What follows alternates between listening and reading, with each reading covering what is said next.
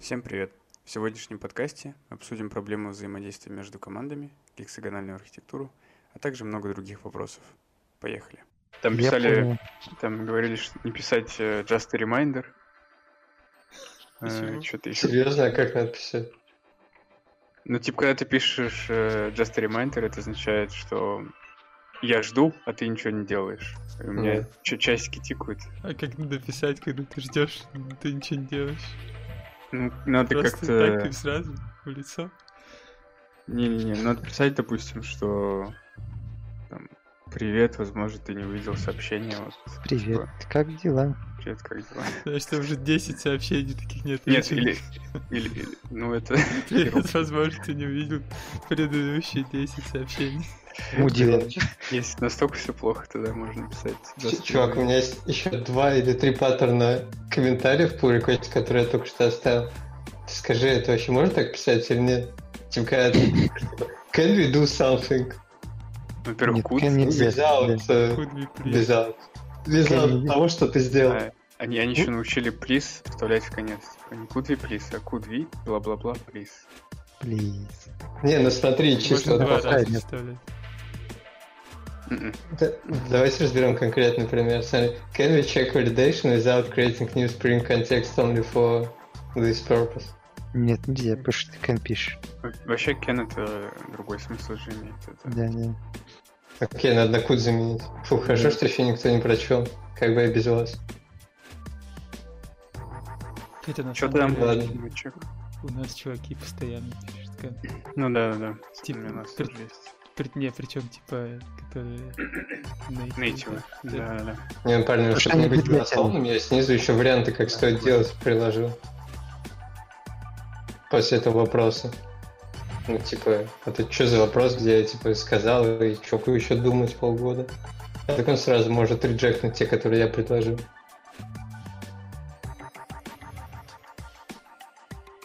Ну, может, они еще это... Вообще лучше не писать, можешь ли ты сделать, а просто, What do you think? да, да, что ты думаешь. Ну, просто Я давай. просто чередую, я же не могу все начинать, what do you think?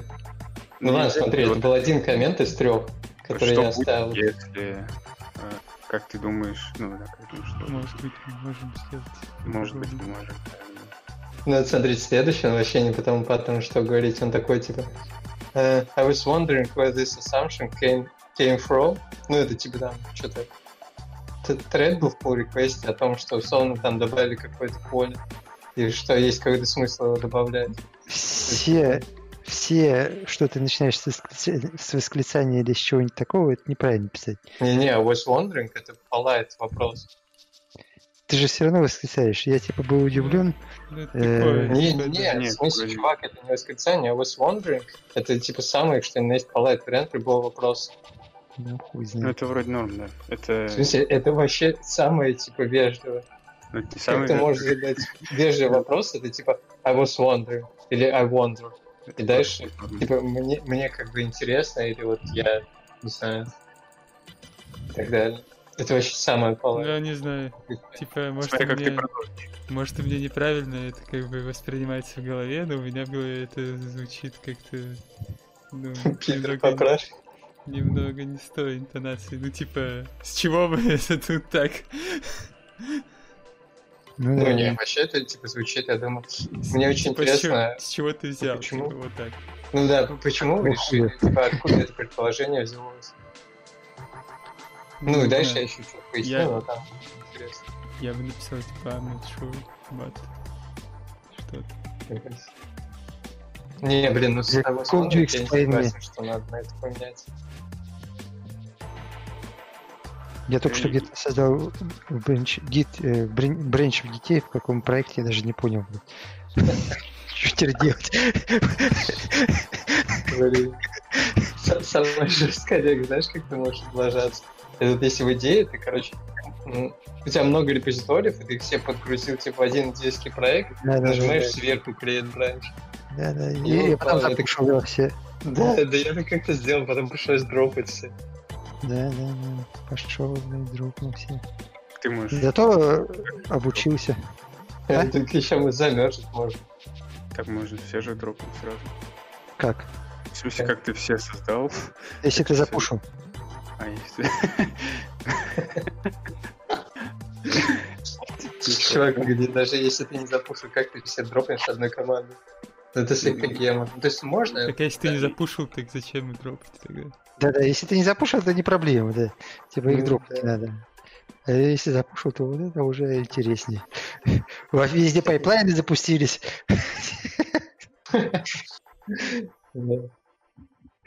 Олег, знаешь, какой есть паттерн создания pull request? Ты типа создаешь сейчас pull request недоделанный, все попробовали, а потом ты все поменяешь и мержишь. Да-да. В GitHub такое не прокатывает. Серьезно? Да. Там спрашиваешь, approve, да.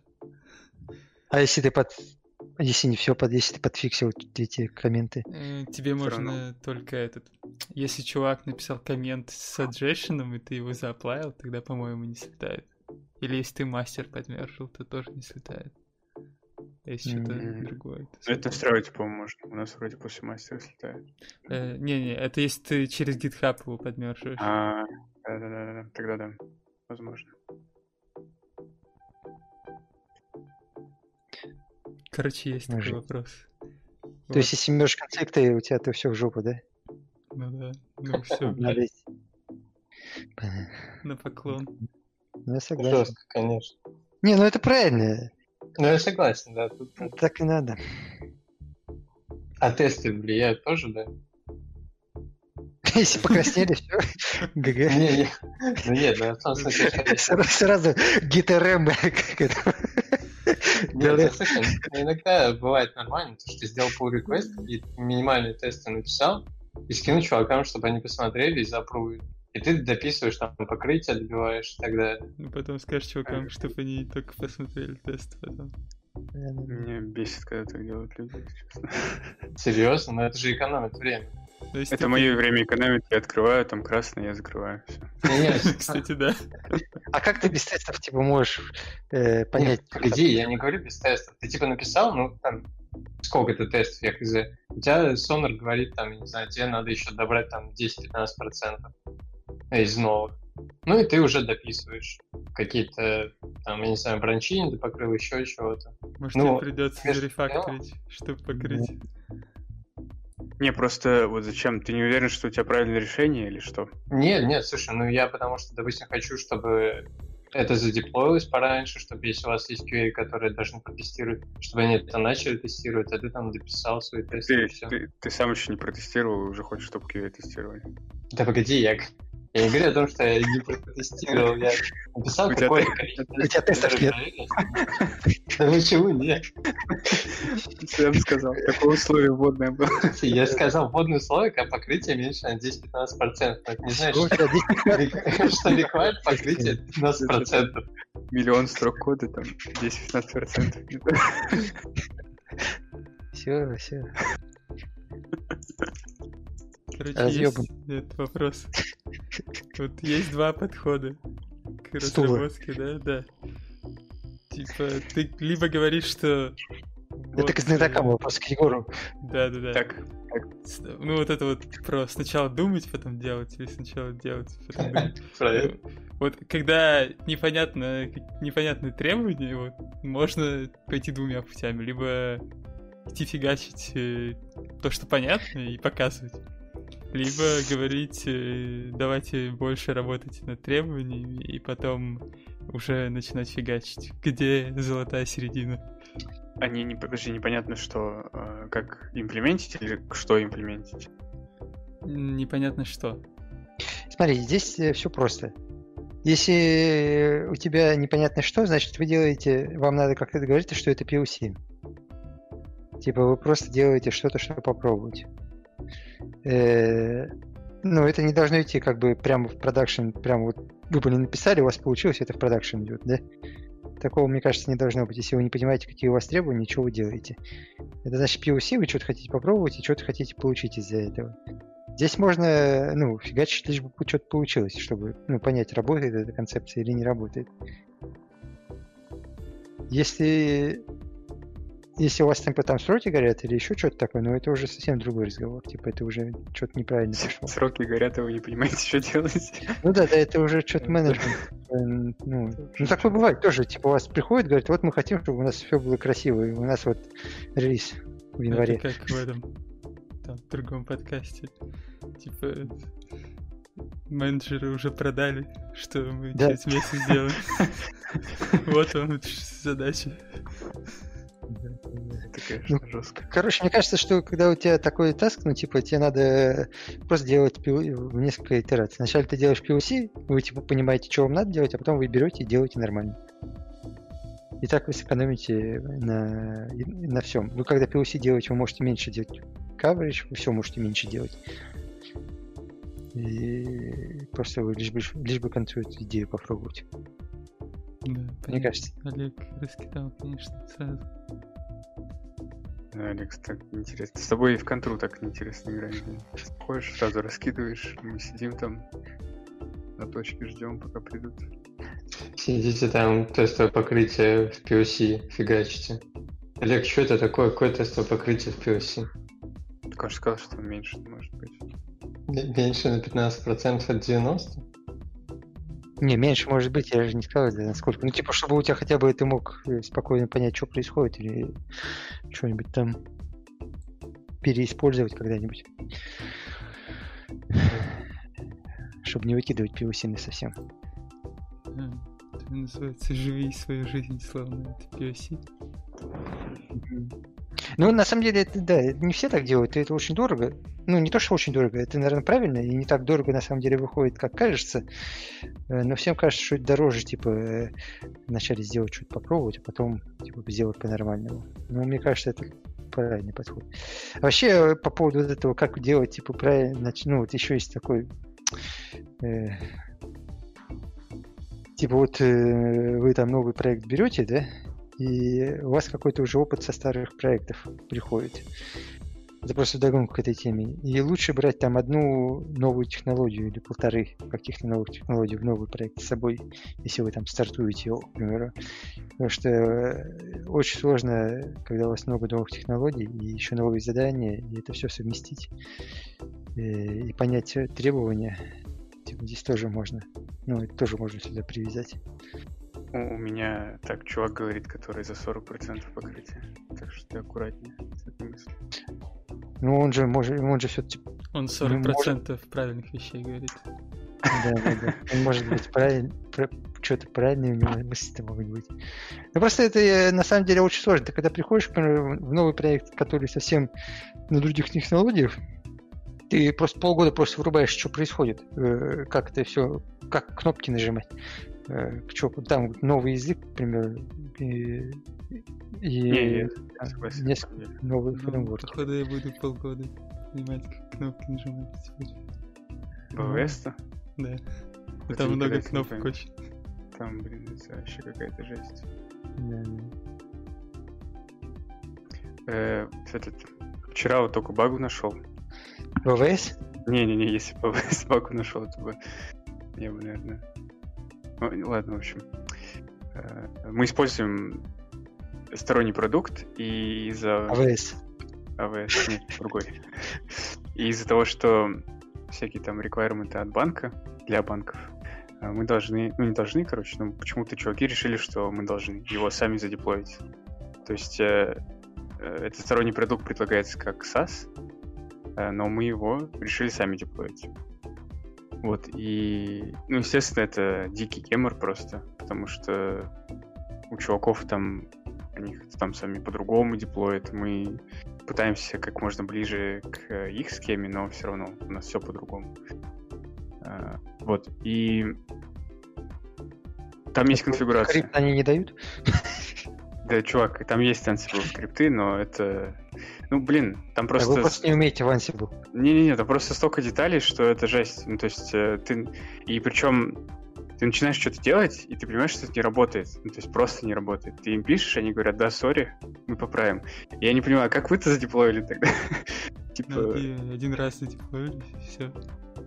Там сломалось, пошли руками поправили и не замерзли. Ну, это, в общем, это отдельная история, как там все это. Но, Я же тебе рассказывал, как они деплоят. 8 лет продукт был в продакшене. ну, походу, Я потом есть. пришел и за 6 месяцев с трудом собрал этот проект из-за дипула. Ты просто идешь по инструкциям, э, там, и буквально Да-да, на втором шаге просто- ломается все. Просто идешь по байт-коду, собираешь его по крупицам, примерно сравниваешь, что как должно работать, и, и в конце работает. Ну, у нас, э, ну, так, иногда работает, иногда нет. Так и чего? Ну и в чем вопрос? А, Там для каждого, там несколько сервисов, и для каждого сервиса отдельно база. Э, Так. Я все запустил, там все, UI открылся, я что-то там начинаю тыкать. Изменил конфигурацию там что-то, нажимаю Publish. Ну, запустить там, в общем, тоже так странно сделано, из UI из одного сервиса ты запускаешь другой. Так. Я запускаю, все крашится. Просто вообще. Ничего не показывается, в логах все пусто. Ни хера нет. Э, Мы, короче, искали, нашли какой-то типа вообще отдельный файл, куда они какую-то там exception скинули. И там exception, что пароль к базе не тот. Мы пошли, типа, ну, смотреть. У нас там пароли в этом Secret Manager в AWS. Чекаем, все правильно. Они еще там из-за того, что эти пароли хранятся в файловой системе, они их э, инкриптят, декриптят. Инкриптят. То есть э, я еще ходил там их декриптил, чекал и смотрю, два сервиса используют один и тот же пароль. То есть э, у них две разных базы, но один пароль. Secret менеджеры разный. Я, короче, пошел там э, в этот, то, что Ansible мне распаковал из сорцов, пытался найти, как они... Ну, потому что это, это тупо, я не могу им же написать, типа, чуваки, у вас что-то два одинаковых пароля. Мне, скорее всего, скажут, что это вы что-то неправильно там сделали. Идите поставьте два разных пароля. Ну, два правильных пароля. Так, так, так. А, Копался в их конфигурации. Пока что выглядит так, что ты не просто не разобрался. Не-не, копался в их, э, в их э, внутрях и увидел, что они э, один пароль сетят в, ну, в два, в два разных сервиса. То есть там дв- две конфигурации, два пароля разных, но они берут только один и сетят э, э, дв- два разных сервиса. То есть я все сделал правильно, но просто у них вот просто баг, который на поверхности, типа, это один раз запустить, увидишь, что ничего не работает. И, и, ну, и что с этим делать вообще? Что это за продукт такой, который крашится просто на запуске? И Так вы его купили уже. Вот именно, что, что мы его уже купили. Так вы, значит, вы... Что у вас за компания такая, если вы покупаете продукты, Это другой вопрос. Это другой которые вы вопрос. даже не можете... Я не участвовал, к сожалению. Ну, блин, эти ребята, это просто жесть. Я не участвовал, я... Это, да. Мгм. Не, я согласен. То, что мы купили, во-первых, говно, а во-вторых, то, что это получилось полной хренью. Понятненько. Просто пр- представь, ты, ты продаешь продукт, чуваки его пытаются запустить, и у тебя просто, ну, настолько изичный баг. То есть это не то, что там какие-то там, не знаю, коннекшены, что-то там, не знаю, как-то криво задеплоилось или еще что-то. Ты просто конфигурацию э, берешь не с той переменной, грубо Так говоря. это только об одном говорит, что купили по таким условиям, по которым они не обязаны вот это вот фиксить за один день. А, нет, там, там есть э, нюансы. Ам, Короче, сейчас они поставляют нам не live package и, то есть это типа пререлиз, релиз кандидаты. И как только они... POC. Ну, POC, да. Как только они предоставят нам live package и, они там в контракте прописано, что там в течение там скольки-то часов все это Ну, должно быть фикситься. так Короче, им невыгодно Понял. live package поставлять.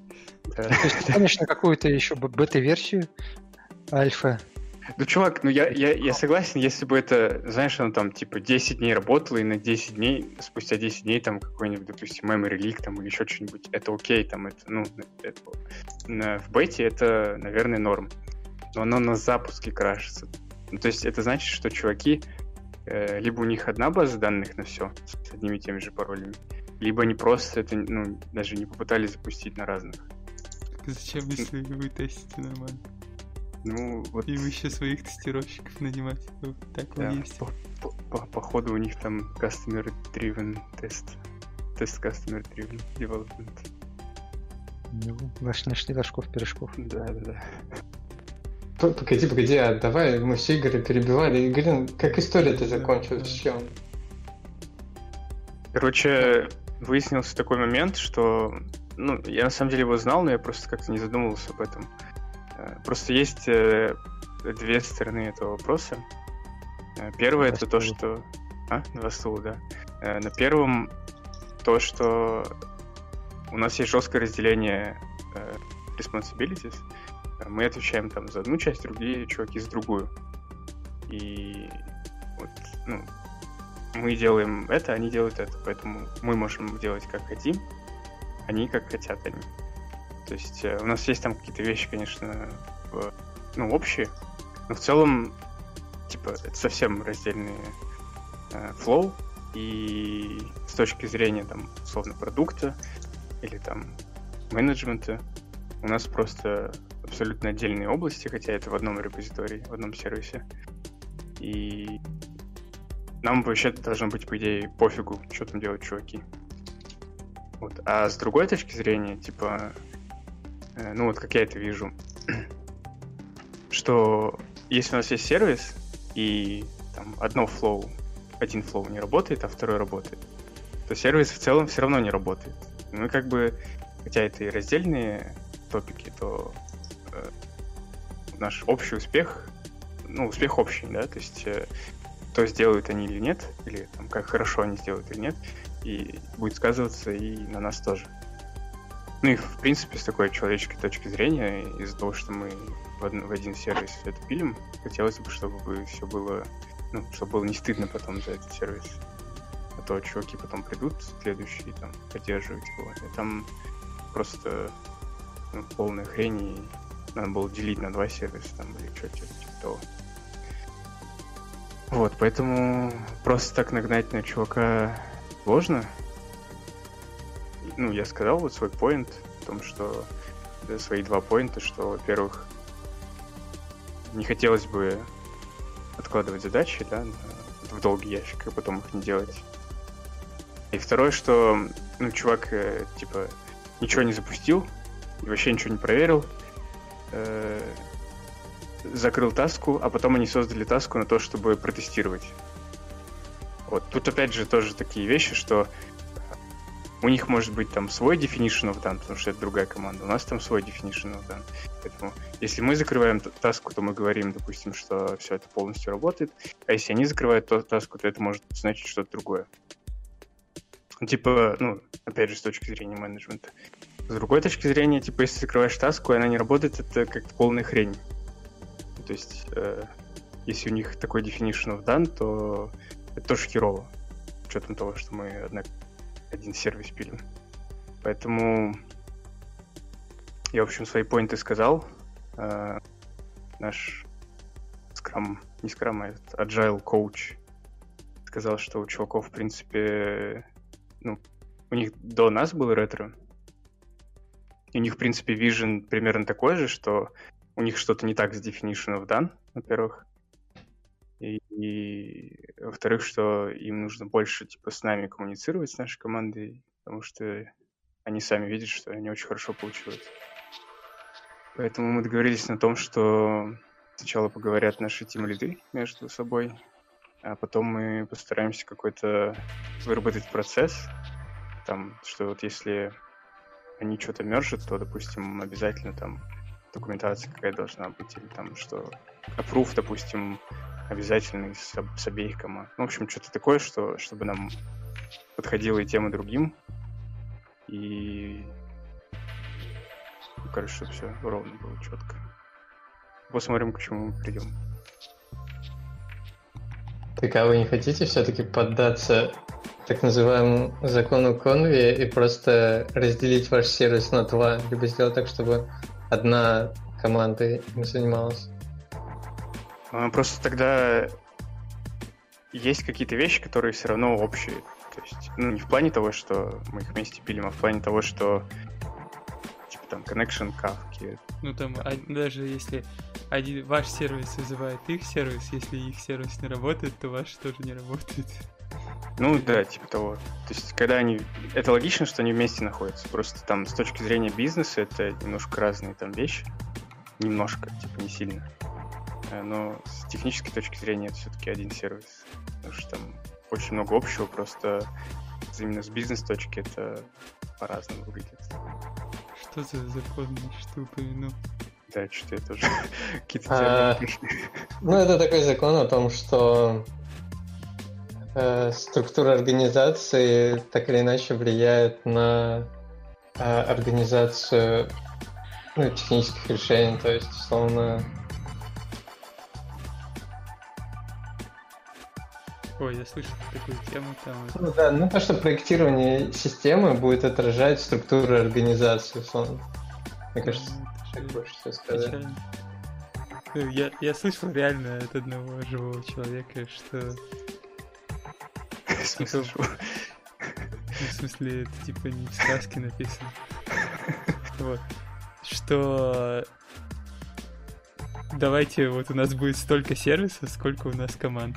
Типа вот так это будет.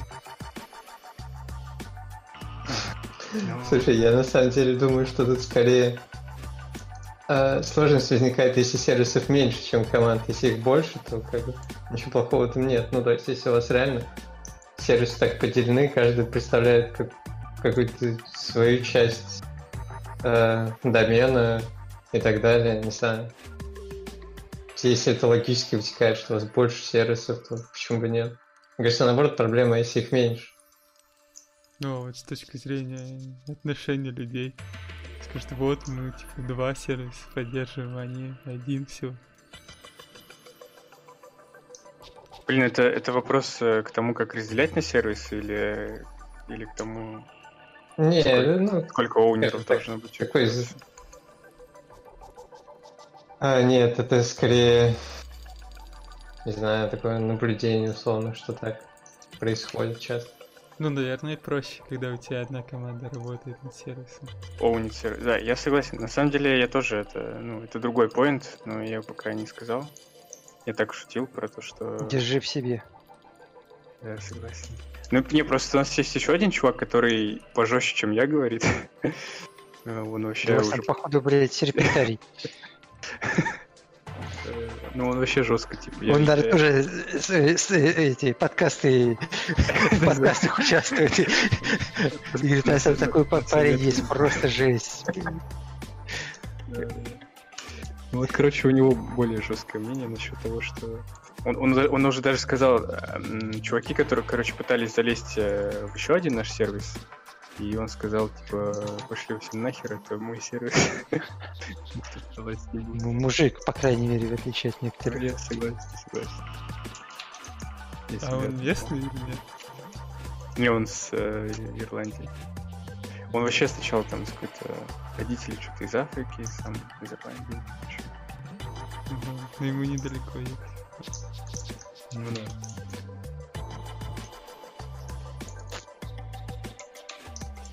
Ну, короче, к тому, что э, если у вас несколько команд работают над, тем же, над одним и тем же сервисом, то это реально куча времени уходит просто на то, чтобы договариваться между собой. Это не очень продуктивно, на мой взгляд. Вы там можете что-то просто какие-то пару пиаров сделать, там, чужой сервис, это норм. Но так что постоянно таски помержить, это Unreal вообще. Ну, это же, получается, еще под ревью всегда надо делать. Или как это работает? Ну вот, типа, как, как вы договоритесь? Я не, не знаю, какие тут есть процессы, когда две команды. Но вот как, как сейчас получается, типа, если мне не нравится то, что делает чувак, вот что я могу сделать? На подкасте Даже- жаловаться. Да, да, да, это Свое pull request переписал, да и все. Ну, Твой один сервис. Быстрее его замержил. токсичность между командами развивает. Нет, а если так просто, я бы так вообще изи, типа, я бы просто его... Он открывает pull request, я там close нажимаю или пишу в чат, типа, все неправильно. Но в этом в долгосрочной перспективе не сработает. Ты попробуй не close, он типа замержил, ты ревертнул. Он замержил, ты ревертнул. Да я говорю, так, я так в изи могу, конечно. Я не знаю, сколько я в компании потом проработаю так. что, Миш, ты исправил то, что хотел там исправить, когда из отпуска писал комменты в Merge Request? А, я не помню, рассказывал, что с одним из комментов, ну, типа вот про, про аннотации, кастом аннотации использования validation, что они как-то не очень ровно ложатся на DDD и гексагональную архитектуру. А, помните, в общем, в одном из подкастов мы разбирали тему с гексагональной архитектурой, то есть, и поскольку для меня эта тема была достаточно новая, мое видение постепенно эволюционирует, и уже не с теоретической точки зрения, а на практике встречаются какие-то моменты, которые мне кажутся пока что неудобными, какие-то и остаются неудобными, какие-то в каких случаях приходит понимание, что все-таки стоит делать иначе, не так, как мне раньше казалось удобно. Вот один из таких моментов тут это кастом на аннотации для валидации. То есть э, есть GSR, про вин-валидацию, который э, достаточно хорошо интегрирован с Spring с другими фреймворками. Суть в том, что вы можете на своей модели также развесить кастомные аннотации, а, который будет ее валидировать. Ну, то есть э, в какие-то моменты, допустим, когда вы посылаете эту модель в сервис, а, перед тем, как она попадет в сервис, у вас э, вызывается валидация этой модели, где прогоняются все аннотации, в том числе кастомные. То есть это достаточно удобный и мощный механизм. Вот, но как оказалось, это достаточно сложно использовать, когда речь идет э, гексагональной архитектуре. То есть, ну, не все модели, а, а именно в тех случаях, когда вы по какой-то причине решили, что вам удобно сделать кастом аннотацию, в которой вы ходите в какой-то адаптер, ну, базу в данном случае. Допустим, можно рассмотреть на примере, что вы хотите э, сохранить новую сущность, допустим, пользователя с email, и вы говорите, что ну вот мы сохраняем, есть такого email в базе еще нет. И достаточно удобно, казалось бы, перед тем, как что-то делать в самом методе, который отвечает за это, э, вызвать валидацию, в том числе проверить, есть ли email в базе. Вот. Давай, подожди, сейчас у меня есть вопрос, да. давай сразу же. Да. Давайте определимся тогда, в каком месте вы это хотите сделать. Типа, вы переходите из чего во что? А, да, да. Ну, то есть э, ты переходишь, допустим, Flow, когда тебе какой-то REST-запрос пришел, у тебя есть адаптер, который обрабатывает эти REST-запросы. И дальше он посылает это в твой доменный сервис. И вот на входе в доменный сервис ты валидируешь эту сущность. То есть у тебя в адаптере твой, э, э, твое тело запроса сконвертировалось в доменную модель, ну, то есть, допустим, в модель вот этот person, да, email. И дальше ты посылаешь ее в доменный сервис, и вот, собственно, на этом уровне она валидируется. Ну, альтернатива, как, если без этой аннотации, то ты просто в этом доменном сервисе в коде пишешь там, сходи в репо, ну, через порт репозитория, вызови репозиторий, проверь, есть ли там по этому имейлу, если нет, то иди сохрани. Мне кажется, что это удобно иногда делать через аннотацию, потому что ну, такие простые правила. Ну, тут можно еще подумать, что у вас э, просто с, не, ну, не на тот домен вы повесили эту аннотацию, может быть, про валидацию айдишника. Потому что на уровне ряд запросов вам без разницы, какой айдишник пришел, вам нужно его просто отвалидировать, что э, он в валидной форме пришел или что-нибудь такое. Так смотри, на контроллере, условно, там, адаптере, ты провалидировал просто формат данных. Да-да-да. А потому что в доменном сервисе в своем, где у тебя бизнес-логика, ты же валидируешь, что он должен быть уникальным. Ты можешь провалидировать прямо в коде метода, либо через ну, АОП использовать бин-валидацию. Да-да, хорошо, да. И в чем okay. тогда проблема? Так. Вот, проблема в том, что чтобы соответствовать э, правилам гексагональной архитектуры в нашем проекте, и, в принципе, можно использовать архивы. И это явно говорит, что классы из пакета там доменного не могут использоваться там в пакете адаптера, скажем. И также э, касательно портов. Ну, то есть, как вы помните, гексагональная архитектура, основные понятия — это адаптеры, доменный сервис, доменная модель и порты. Вот. Собственно, и благодаря тому, что у вас есть порты, это связующее звено между адаптерами и доменными сервисами. То есть, по факту, это интерфейсы, которые реализуются либо доменным сервисом, либо э, адаптером. Но это делает ваш код э, слабо связанным. Так вот, э, и тут проблема в том, что тупо как эта аннотация реализовывается. Потому что, чтобы реализовать, ну, то есть используешь ее, понятно, над доменной моделью. Э, значит, чтобы ее там использовать, ты должен объявить, допустим, в доменной модели, ну, в этом пакете. Далее, когда ты объявляешь эту аннотацию, ты явно там указываешь, какой класс отвечает за обработку этой аннотации.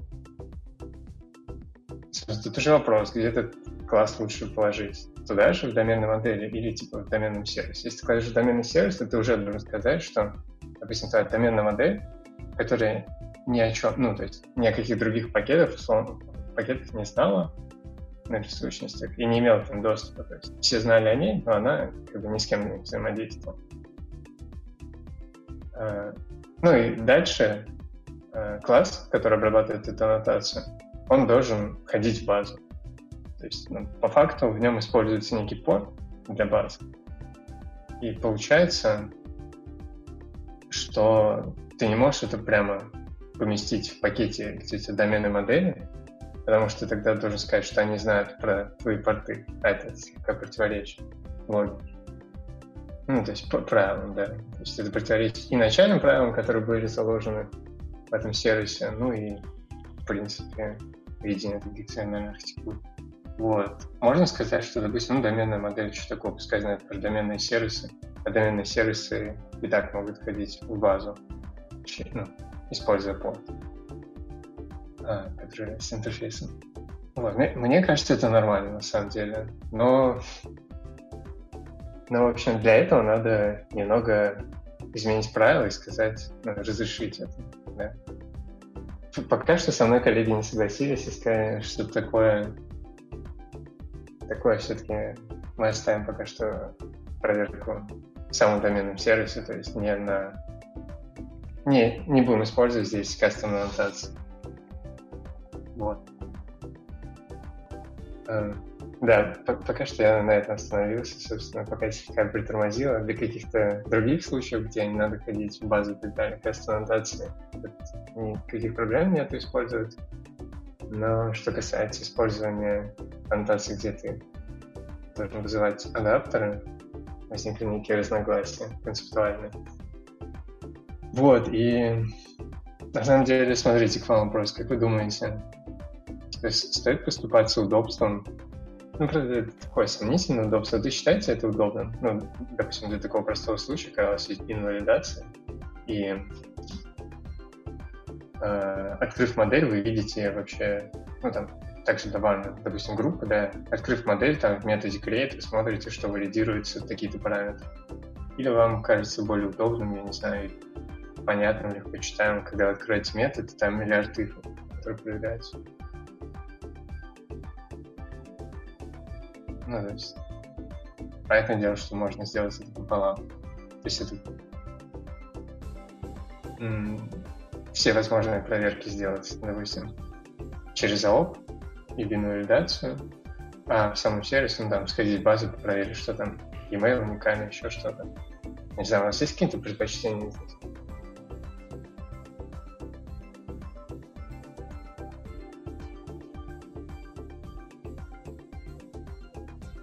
У меня всегда есть предпочтение, как удобнее, так и делай. Да, но... в этот момент ты понимаешь, что удобнее так, и всем понятно, что вы понимаете, что ну, вот это понятная архитектура, и вы все понимаете, как это должно быть, то удобнее так. Если вам всем на ифах удобнее писать Почему бы не написать на ифах? Ну, я- а как? Ну, то есть, э, в ифах-то ничего такого обычно плохого нет. Ничего Ну, такого. Просто, ну, смотри, допустим, для нас с тобой, типа, написать кастомную аннотацию для валидации, это, ну, типа, ну, если надо, напиши, само собой разумеющееся, типа, это известный механизм. Но, условно, насколько я понял, прощупав в своей команде, некоторые никогда ну, даже не задумывались, что так можно делать. И, условно, ну, это, во-первых, почему сложно продать им такой подход. Потому что ну, они тупо привыкли к тому, что тебе что, вот смотри, if нет, то есть они не знакомы с тем, что можно так сделать. Кто-то концептуально, короче, э, оказался против, ну, потому что тогда доменная модель, условно, знает так или иначе о чем-то еще, о чем она не должна знать. Ну, не может не знать. Вот, тут скорее... Можешь аннотации. проблема. Нет, не получится. Не-не, ну тут типа никак не извратиться, тут по-любому надо немного расширить, э, ну, ослабить правила, которые были, если использовать так.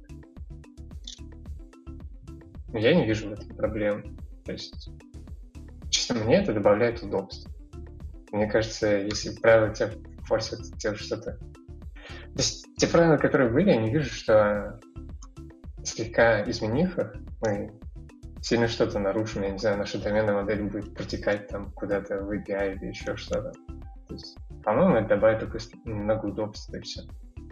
Но это мне добавит. А люди, которые не привыкли так делать, им как бы они в первую очередь if ищут.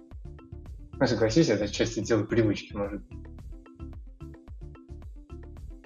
Конечно. Ну, да. Ну, типа, у меня просто само собой разумеющееся. Типа, открыл модель, посмотрел, ну, открыл класс, да, посмотрел, что там есть какие-то аннотации валидации, значит, он э, значит, используется bin, ну, есть там какой-нибудь validated над классом или еще что-нибудь такое. Э, чекнул класс, там какие-то аннотации, взял, зашел в эти аннотации, посмотрел, что они делают, либо Java Doc, либо имплементацию. То есть это кастомная вещь. Если ты не понимаешь, что это. И, и типа, и окей.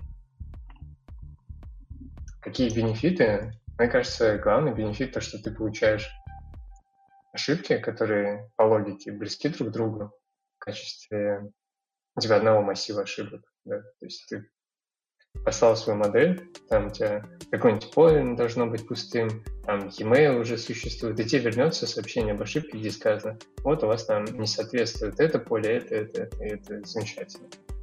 Вот, а с цифрами ты, я не знаю, пошлешь свою модель столько раз, сколько у тебя проблем.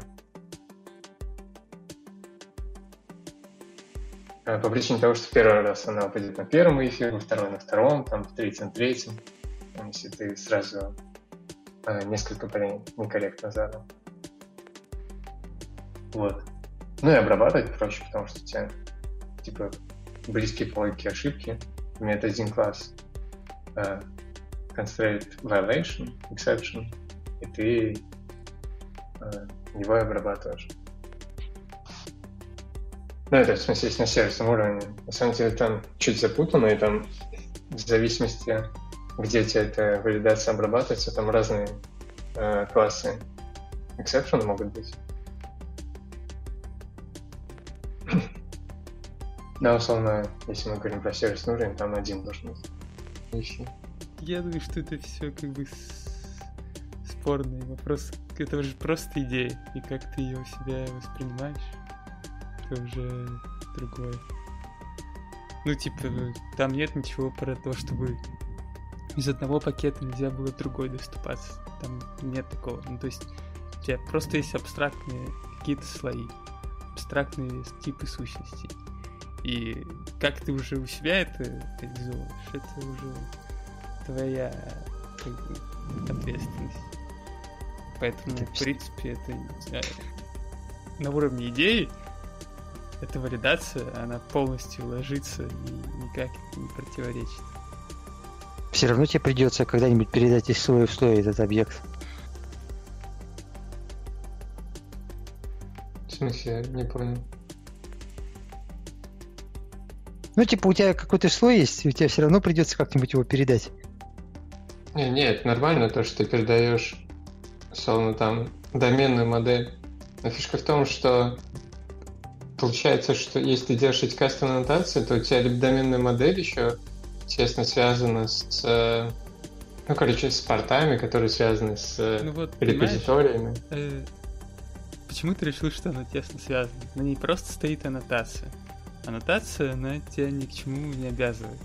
То, что эта аннотация, э, она лежит в каком-то другом пакете, но это особенности Java. То есть... Не, ну она не может лежать совсем в другом пакете, потому что в том пакете, где ты реализуешь, ты, хочешь репозиторий, так а я ты и говорю, явно... Я и говорю, вот все эти пакеты, репози- репозитории это а, абстракция из вот этих вот архитектур. А пакеты это абстракция Java. И да, они типа, ну не совсем матчатся. Но это проблема типа, что Java не совсем матчится с этим. Но это не значит, что твоя модель приложения не матчится с этой архитектурой. Ну, просто в Java так получается, что у тебя нет других способов ограничить доступ, кроме как по пакету. Ну, у тебя пакет. Ну, типа, можешь, конечно, модуль еще фигачить, но... Свои, свои пакеты изобрести. Пакеты с пакетами. Да, то есть на уровне логическом, то, что ты поставил аннотацию над моделью, это не говорит о том, что у тебя, ну, вернее, ну, DTO-шкой такой.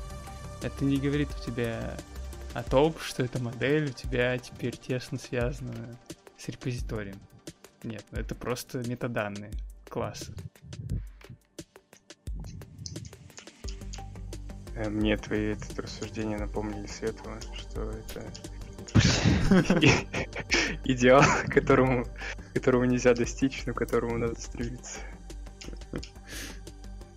Хорош такой, такой, просто. А Ты, мо- ты мог сказать то же самое, но не упоминая Светова?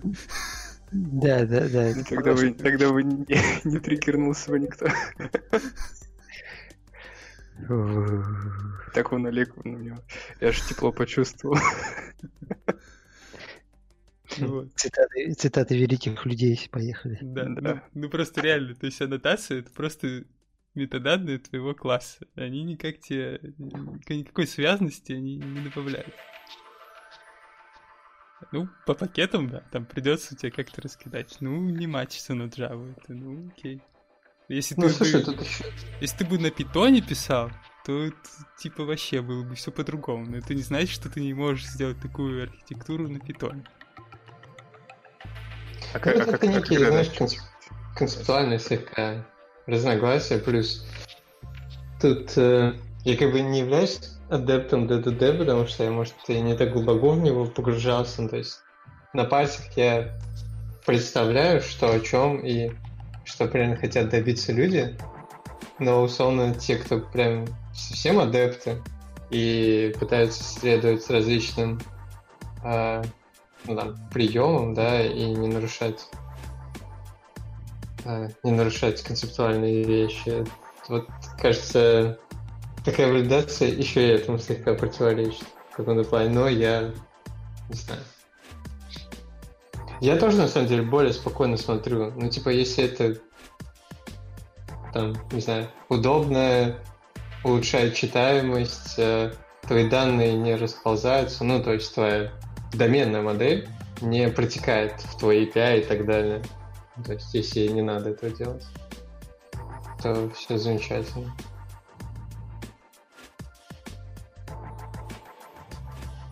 Что-то Игорян хотел набросить-то. Тогда, получается, если это с пакетами так не матчится, то это надо... Ну, не получится автоматизировать проверку. Ну, поэтому... Да не, ну, это ревью. честно. Ну, это тогда надо всегда проверять руками. Ну, там, может, ты можешь исключение да- добавить, типа, аннотации можно, типа. Ну, что-то типа того. Так там проблема-то не то, что аннотации нельзя, а то, что в анно- Ну, короче, с пакетом ты же прям в аннотации явно используешь класс, который из другого пакета. И типа в этом проблема. Ну, может, наверное, Типа, если бы- этот класс разрешить. Ну, ну, короче, не, ну можно, на самом деле. Я тоже большой проблемы не вижу сказать, что, допустим, доменная там, модель знает о доменных сервисах, что как бы ну, нормально. Но, условно, там, у некоторых людей свои поинты, почему им больше нравится, когда заходишь в метод, и нам прям, знаешь, такой э, кондишн за кондишеном идет. Не, на самом деле это нормально. Ну, зато ты тестируешь. Это... Когда ты тестируешь этот метод. Ну, а так условно я знаю, что у меня есть некий вход в сервисы, и что если у меня сущность прошла на вход, ну, типа, условно, так, если абстракт, то значит она валидна. Ну, допустим, я на сервисном уровне проверяю, типа, через аспекты эту валидацию. Вот, а если у тебя аспект отвалился, тебе надо это как-то тестить, что у тебя аспект не отвалился, там какой-нибудь... Ну, у тебя же есть и компонентный тест, который поднимает тот компонент, который ты тестируешь целиком. Получается, ты мог бы это на юнит левеле проверить, но ты тестируешь на компонент. Из-за того, на что ты хочешь сделать это через аннотацию.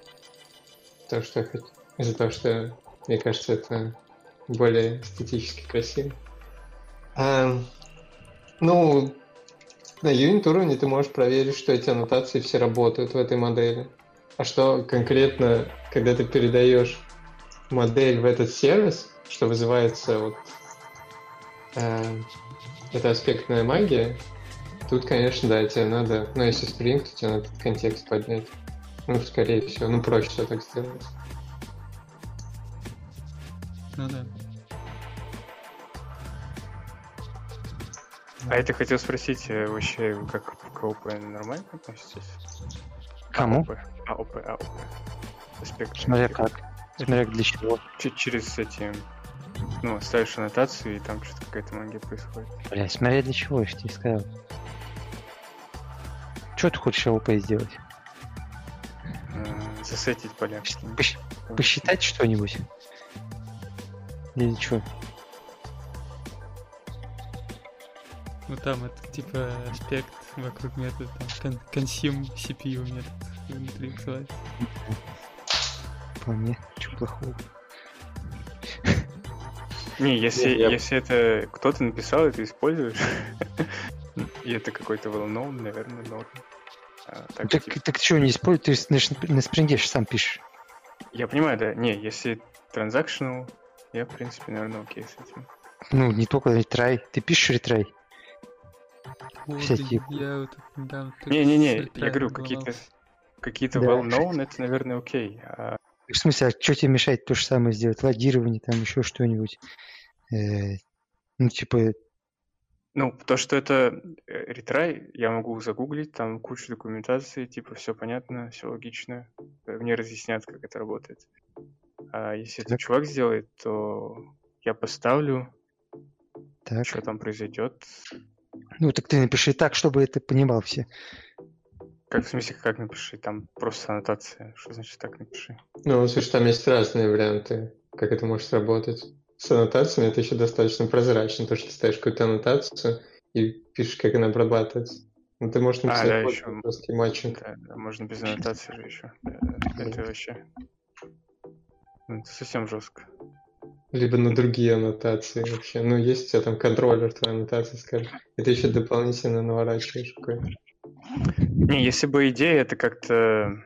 Кстати, она вроде такие штуки подсвечивает. Все она подсвечивает, она даже находит. Не-не-не, если... С АОП, по-моему, там что-то было, да, но если я вешу transactional, я не могу, типа, пойти и посмотреть, что это делает. Почему? Потому что transactional Ну, типа, ты можешь найти, где используется эта аннотация. Не, я могу пойти, это, конечно, но так, чтобы это... Ищ- transactional ты, скорее всего, не Я не знаю, это АОП нет вообще реализован через АОП transactional. Сейчас мы, блядь, за- запоримся. Ну, кстати, да, может, Э, не АУП. Просто это не очень хорошо мы начали. Э, Просто в спринге многое не через АОП сделано. Да, да, согласен, они же там просто объект создают. Ну да, да, да, Да, да, согласен. да. Ну, Поэтому- типа, АО... Чем отличается вот это АОП, и если ты просто прокси создал, это не то же самое? Да, ну, для того, о чем я говорю, это то же самое, да. Когда ты представляешь, что происходит. Ты что-то там поставил, Ну, в плане, ну, transactional, ну, понятно, он создает прокси. Ну, то есть, а, понятно, что АОП можно сделать как через прокси, так и через кодогенерацию, например. Но Transactional точно работает через прокси. Ну да.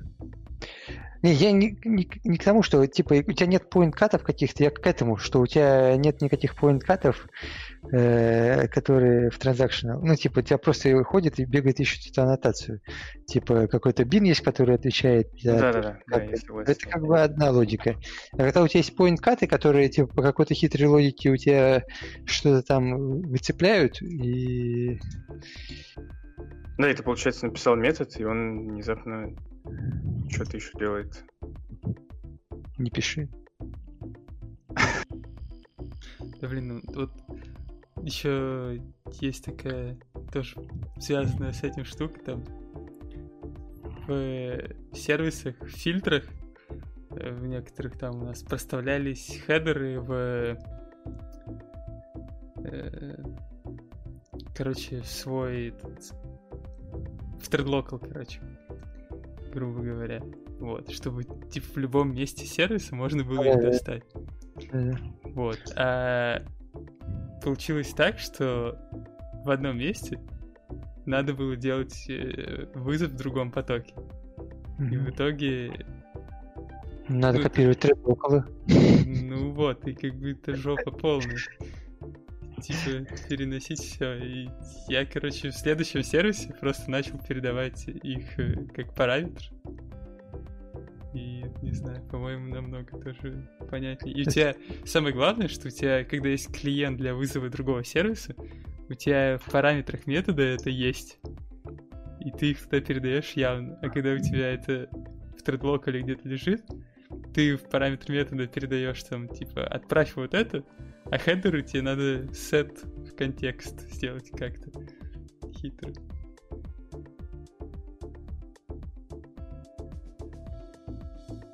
Ну, я вот к тому же, типа, Так это- я говорю, смотри, для чего ты это делаешь? Типа, смотри, ну какие ты просто вещи. чуваки э, такие вот сделали про один раз. Да, вот логирование, например, это вообще же самое популярное сделали. Такие, о, классно. И пошли еще что-нибудь написали, где магия такая же происходит внутри, и потом Ну, типа, у тебя сложно потом отловить. У тебя, может быть, вот у Рома вынес один, да, метод в пара- этот, э, прокидывает его теперь везде. Э, У него появится еще три таких метода, которые ему придется прокидывать везде. Транзакция, логирование, мониторинг, что там еще можно прокидывать? Такое, контекст, user ID, э, какие там еще? Давайте, накидывайте. И, типа, у тебя метод будет из 40 э, состоять входных э, Ну, значений. возможно. А а вторая проблема, что у тебя бизнес-логика уже будет не отделена от, э, от того, что ты делаешь. У тебя будет и логирование тут в этом методе в самом начале, и там еще что-нибудь будет где-нибудь, какой-нибудь мудак еще и в середину что-нибудь засунет. Э, И ты такой сидишь, у тебя э, здесь транзакция начинается, здесь начинается, типа, здесь пологировали, здесь мониторинг записали, здесь еще раз что-нибудь сделали. И, и вот тут вот мы что-то посчитали в середине. Ну, возможно, да. Но а, обычно, Не. кстати, это немного не так выглядит. Потому что у тебя вот, ну, там, соответственно, тебе нужны и кастомный tracing делать для таких запросов, которые у тебя э, Так. в отдельных этих. Но тебе же Так. нужно трейс, типа, открыть, когда ты начал запрос, закрыть, когда ты закончил. И, Так. типа, ты не можешь сказать просто сделай до и после мне. Надо именно вот сделать так. Там. Если у тебя exception, то сделай вот так. Ну, не всегда так получается, что у тебя можно Нет, я это согласен. Нет, э, э, нет, это понятно, да. В каждом случае я говорю, что типа смотря для чего. Типа, если у тебя какая-то еще херня, э, типа э, куча сторонней логики на этой штуке, это у тебя уже получается фича. Ну, какая-то такая, ну, не просто в тупую ты что-то делаешь, а у тебя уже какая-то логика там появляется. Ну, типа, это, это одно, да. Это типа не так, не так, не так изи делается. Э, Я просто согласен, что проблема есть такая, но я не думаю, что АОП это очень хорошее решение.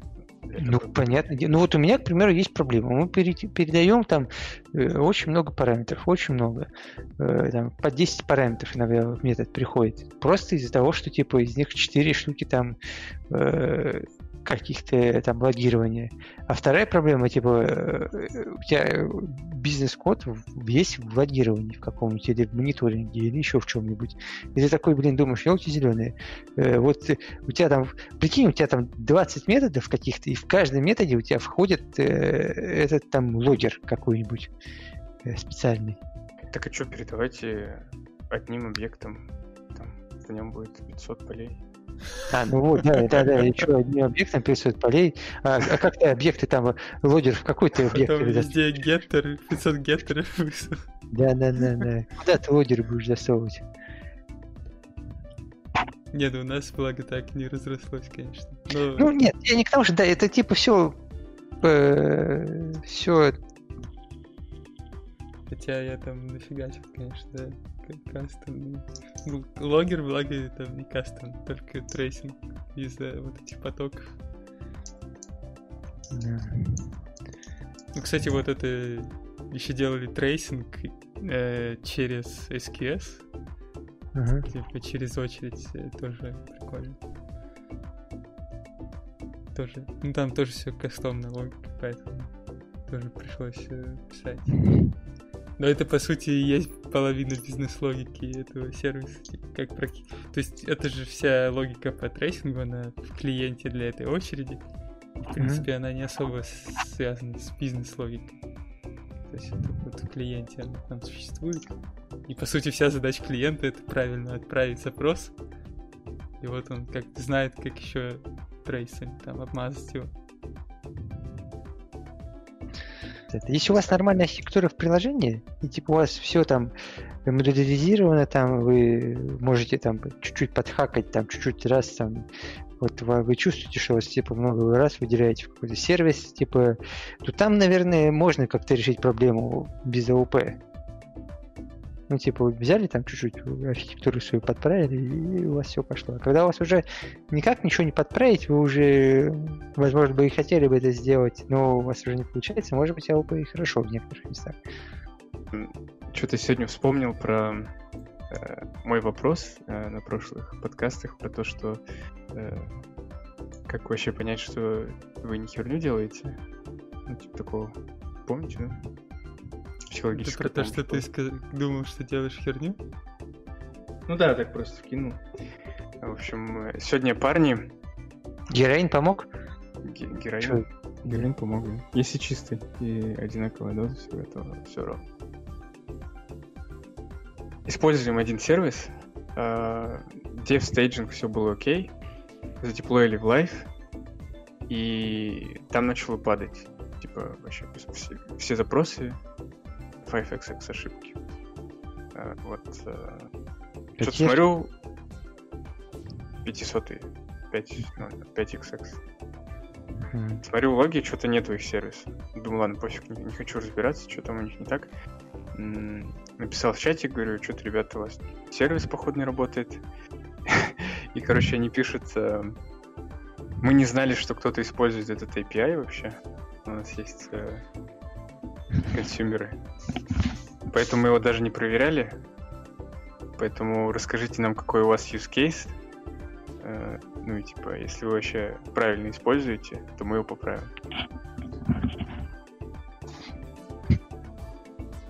Че, нормально. А че с чуваками не договорились заранее, что вы их используете? А не, я, я договаривал, я спрашивал. Так я, я вообще, я посмотрел код, ну, типа, я не знаю, что вообще происходит с, с этой командой, потому что я думал даже, что у них не задеплоено на лайф, если честно. Я забыл просто, что... Ну, мы это давно заимплементили, и я когда увидел 500 ошибки, я подумал, что у них просто не задеплоено. А у них вообще, типа, ну, давно уже сервис был. И я вспомнил, что я когда разрабатывал, я залез в код, это еще на питоне, там вообще хер поймешь, что происходит, но это ладно. Я понял, что там э, просто ответ захардкоженный. Ну, типа, просто возвращается захардкоженный объект. И, ну, я вообще не понимаю, типа, чуваки что-то мне про use case пишут, там еще что-то у них, э, ну, просто захардкоженный объект возвращается. Они- хотят, чтобы ты им стори создал. Просто как им имплементить? Да. Не, ну вообще, этот endpoint э, мне просто какой-то чувак из бизнеса сказал, что вот есть вот эта команда, тебе нужно оттуда брать этот, эту штуку. Я такой, окей. Ну, смотрю, там хардкожный, думаю, ну, просто еще не заимплементили. Тут они говорят, что они давно задеплоили, что-то уже все в лайве, и оно не работает, потому что нет консюмеров, поэтому не имплементили. Я просто к тому, что вот, походу, вот эти ребята какую-то хрень делают, а у нас более-менее все. все, все у тебя поднялось сразу настроение. Да. Мораль ап. Не, просто представь, вот, э, типа, ты что-то деплоишь, у тебя, во-первых, захардкоженный объект, как ты вообще это бизнесу продаешь, потом у тебя нет вообще консюмеров даже, то есть никто даже твой захардкоженный объект не консюмит. Хотя я говорю, типа, я, ну, я им писал, что я, чуваки, вот, использую. Мне что-то вы уже второй сервис используете, какой-то странный чувак. Не, этот сервис, это, это наш внутренний уже. Ну, Тут видишь, типа, Я согласен. ты что-то стараешься, там делаешь. Чуваки просто сделали Да-да-да. сервис, не напрягались, и все. Да, да, да. Да, есть такое. В кайф. И все, кайф. Это просто такая команда, они... Вот это... Я типа на фрилансе нашел, понял, как делать POC и получать деньги. Они, походу, на работу устроились, делают POC, получают деньги. Ну, это next level. А next level, согласен. Э, Им нужно еще попробовать на несколько работ так устроиться. Везде получать. Ой, я, кстати, где-то видел это на профункторе было, что типа, из-за удаленки чувак на две работы пошел там. Не?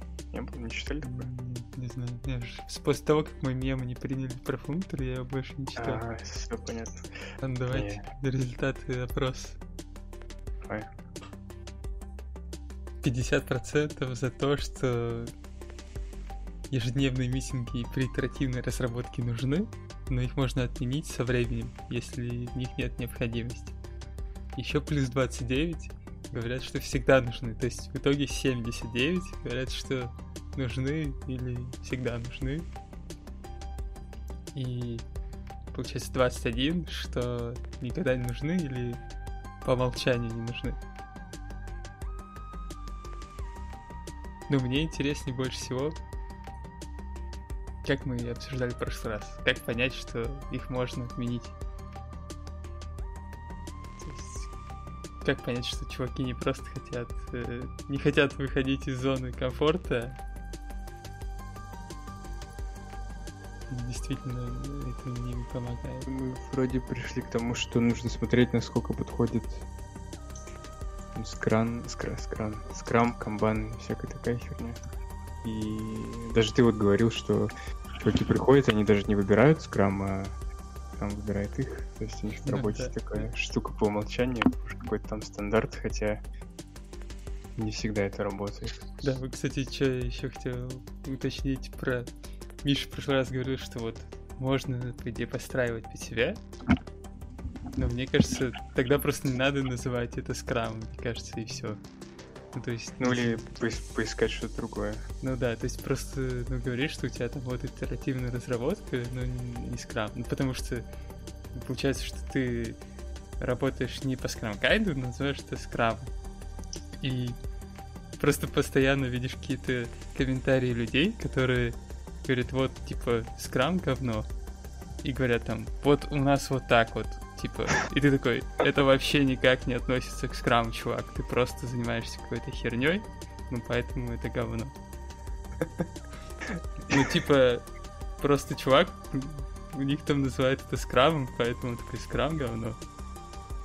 Окей. Короче, ты как будто этот разработчик скрам. И тебя кто-то обидел.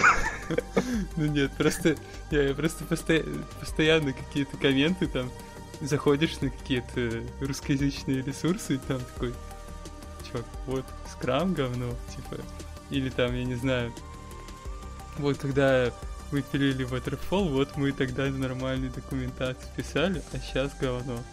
И вот в таком духе. Они Waterfall без митингов делали? Ну, наверное, не знаю. Ну, раз в месяц. Я просто думаю, что не надо это брать по умолчанию, и тогда все ровно будет. Что не надо брать по умолчанию? Скрам. Ну, типа, Мгм. А, а что брать? Ну, то есть вот у тебя новый проект, например. ну ты же как проект менеджер должен разбираться в этой теме еще там. Не, Как ну, это все менеджить. Не, понятно. Ну, то есть, ты говоришь...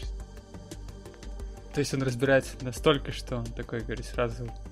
«Э, Короче, мы вот там немножко подтюним скрам вот для этой команды, это будет просто Не-не-не. Э, Во-первых, надо забыть, наверное, слово скрам. И там в зависимости от того, сколько людей, там, насколько это быстро надо сделать, насколько они профессиональные, насколько они там уже до этого в команде работали и так далее, уже смотреть, э, э, какой подходит ну, для них. Не, я согласен, но типа чуваки выберут там канбан вместо скрама или там, не знаю, что, улиточную модель разработки. И, и также будут говорить, что это говно, потому что, типа, э, они что-то делают не так. А, ну в этом плане, ну да, тут уже надо смотреть на чуваков, почему они так говорят. Не, если... Я, это, это да, это я согласен, что если чуваки просто на все что угодно будут говорить говно, потому что они э, хотят работать, допустим, там Waterflow или там при, привыкли так работать, и их там что-то заставляют какой-то agile делать, то там что угодно говном будет.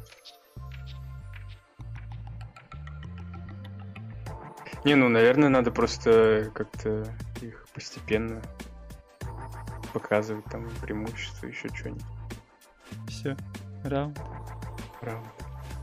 Спасибо за прослушивание. Как всегда, подписывайтесь на наш канал, ставьте лайки, пишите комментарии и увидимся в следующих выпусках.